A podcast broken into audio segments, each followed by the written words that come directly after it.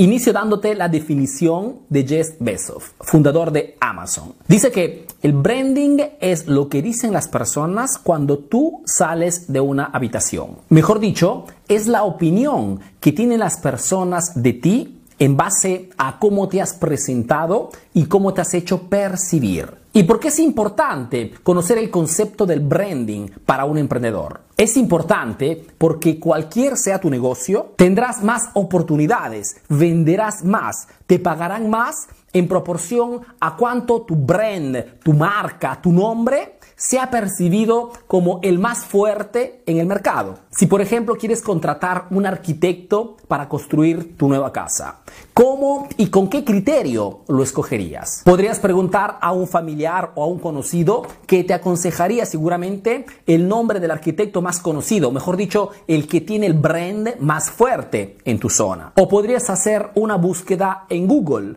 y elegir al arquitecto que se presente mejor, al que gracias a sus contenidos de valor te haga percibir que es el más capacitado, el más preparado, el más indicado para ti. Lo que te quiero decir es que si buscando en Google encuentras dos arquitectos, pero solamente uno de ellos se presenta con una página web, una página Facebook llenos de contenidos de valor, fotos, imágenes, opiniones, tips, videos, etc. Y el otro se presenta simplemente con un número telefónico, por una cuestión de percepción, es muy probable que elijas al que se presenta con más contenidos, al que ha hecho más branding. Mejor dicho, elegirás al arquitecto que habrá tenido la capacidad de presentarse en modo más persuasivo, más atractivo. Es más, es muy probable que ese arquitecto que ha hecho branding te cueste hasta un 50% más respecto al otro. Pero la percepción ha sido talmente positiva, talmente alta respecto al otro, que lo elegirás igualmente. Este es el poder del branding, la capacidad de poder impactar con tus potenciales clientes y crearles una percepción estudiada, preparada tiempo antes. Entonces, más contenidos de valor pones a disposición de tus potenciales clientes y mejor, más potente será tu branding. Más respondes, más interactúas con tus potenciales clientes, más branding estás haciendo. Más simple y clara es tu comunicación hacia esas personas que te siguen en tus redes sociales y más te posicionas en la mente de esas personas como el experto, como el más indicado para ellos. En resumen, en el